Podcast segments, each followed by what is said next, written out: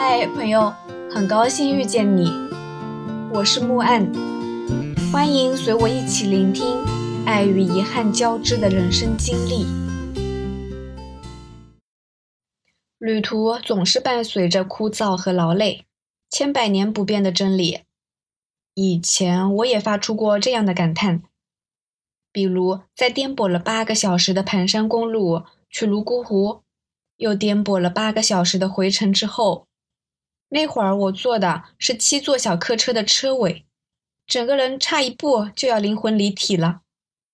又比如在遇上春运的三十多个小时的硬座上，厕所间、洗手台、座位底下、过道上，随处都躺着密密麻麻的人，去倒杯热水就要踏过这些一动不动的尸体。但是在贵阳开往镇远的火车上。仅仅四个小时啊，我居然感到了一丝丝的疲惫。我果然是老了。去餐车吃饭，也没什么吃的，就一个麻辣鸡腿。作为一个不喜欢麻也不喜欢辣，更不喜欢鸡腿的人来说，真是个噩耗。唯一欣慰的是，火车轰隆隆的，真的像电影里放的那样，会经过一个一个的山洞。也不知道哪个山洞里的妖怪抓走了魏魏。长着青苔的山壁，昏暗的隧道，冗长的火车轰鸣，无聊的打盹，空旷而没有生机的灰白房子，从车窗望出去，缓慢、枯燥、破败。但是在这样的环境里，往往最能催生无尽的诗意。在镇远站下车，宛如重生。打开手机软件打车的时候，一抬头看见一辆开往古城的公交车，鬼使神差的上了车。公交车那叫一个人山人海，幸好我有座，要不然超负荷的背包一定会把我压垮。事实证明，坐公交车这个举动无比正确。因为古城那条路是个半步行街，除了公交车以外的别的车都只能开到路口，还得走个一两千米才能到住宿区。我卡里的钱始终不多，在路上的金钱观一直很朴实。我原本的计划是一上路，我尽量坐最便宜的公共交通，住性价比高的床位房。把钱花在该花钱的时候，比如兴致来的时候喝点酒、吃大餐、买好的装备和中看不中用的手礼。虽然每一次都被证实，旅途上买的东西后来基本上没再多看一眼了。但是这趟，一来不去梵净山以后预算骤然宽裕，二来镇远找不出什么合适的青旅。客栈又实在不贵，所以啊，就订了单间。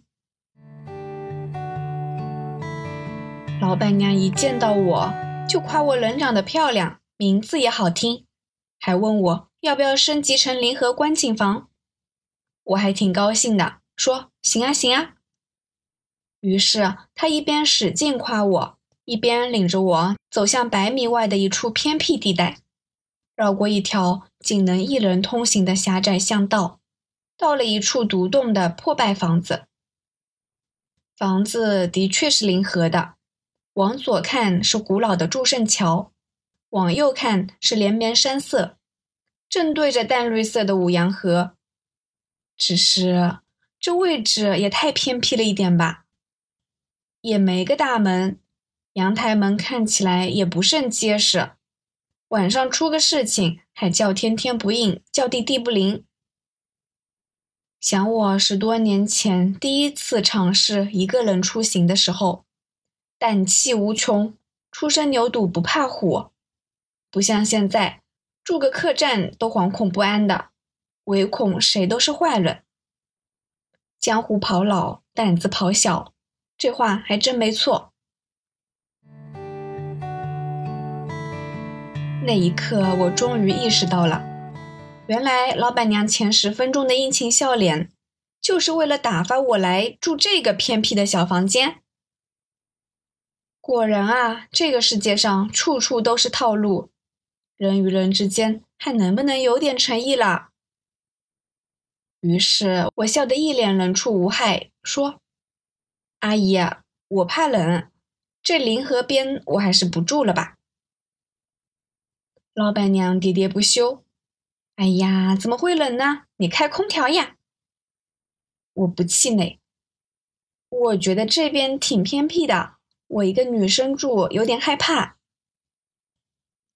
在我的再三坚持下，老板娘一脸阴沉的给我换回了原先的房间。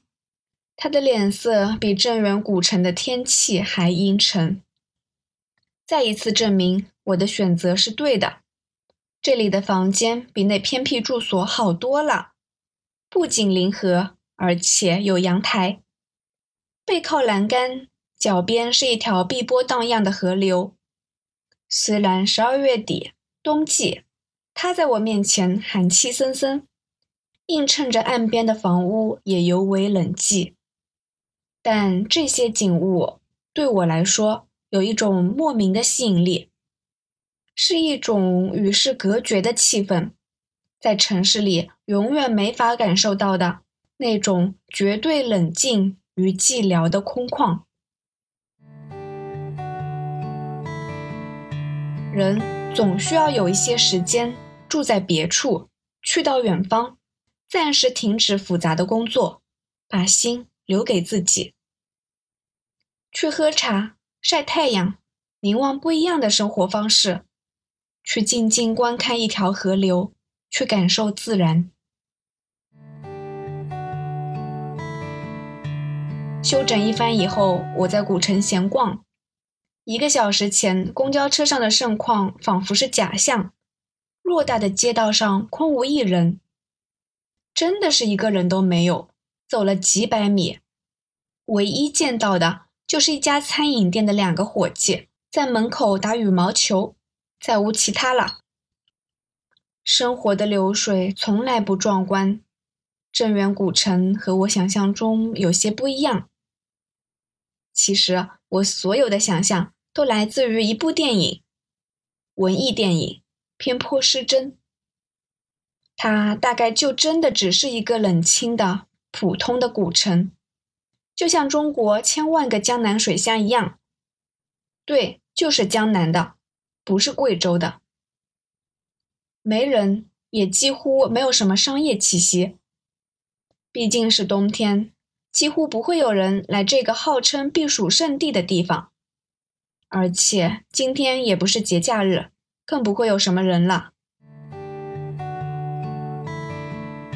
再说回梵净山，热心网友发来了当天的梵净山，美得宛如仙境。他是前一天早上从贵阳跟团去的梵净山，结果没出贵阳就堵住了，堵了两小时，最后没去成。实在不甘心呀，又自己买了动车票去铜仁，在铜仁住了一晚上，第二天上梵净山。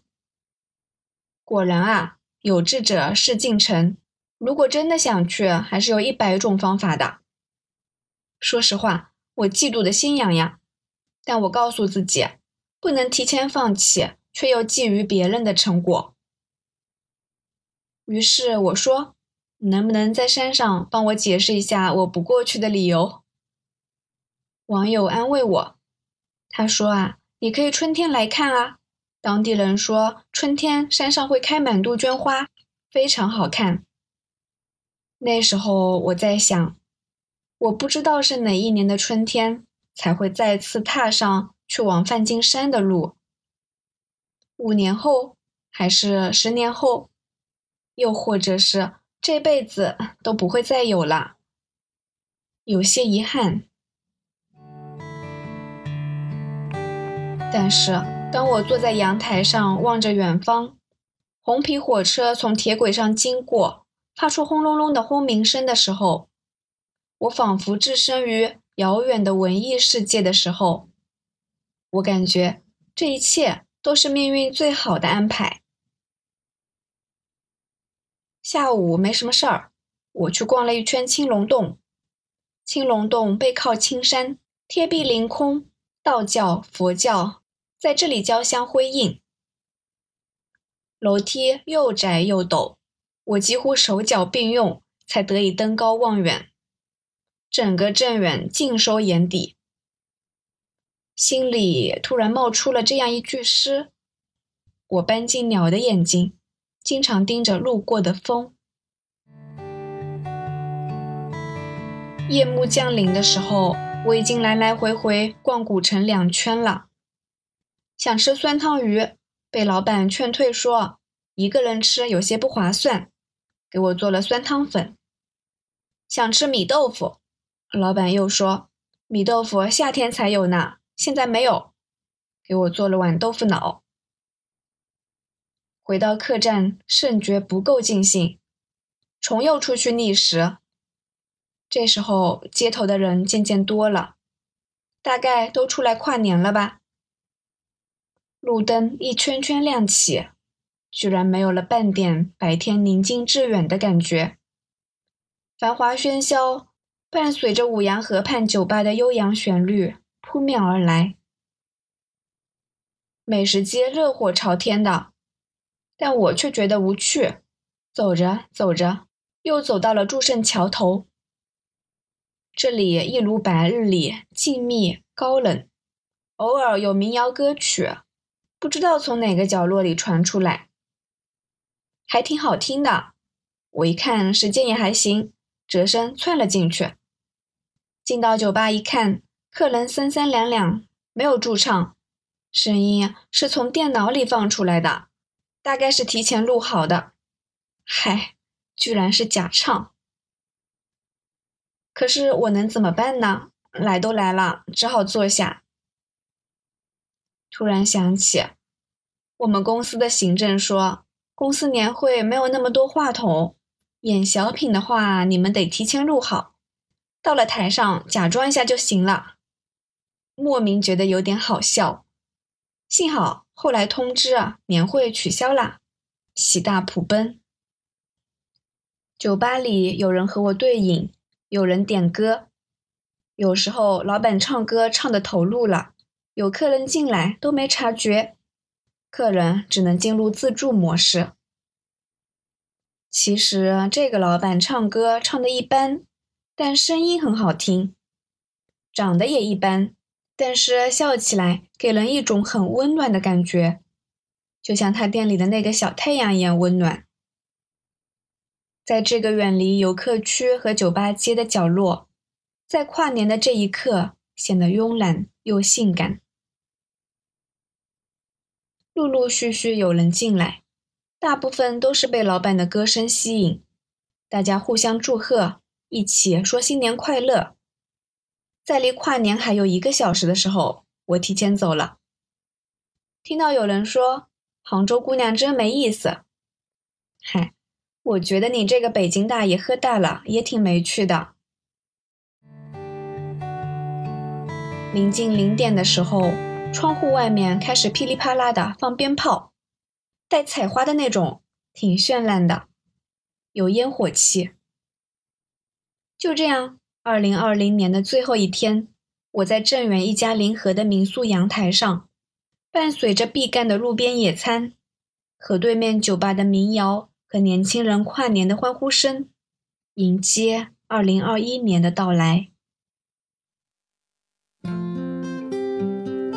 感谢收听，希望这个播客能陪你度过每一段孤独的旅程，彼此温暖，彼此治愈。希望来到这里的你可以放下一天的疲惫，尽享这人间好时节。也欢迎大家转发订阅。赞赏支持，我们下期见。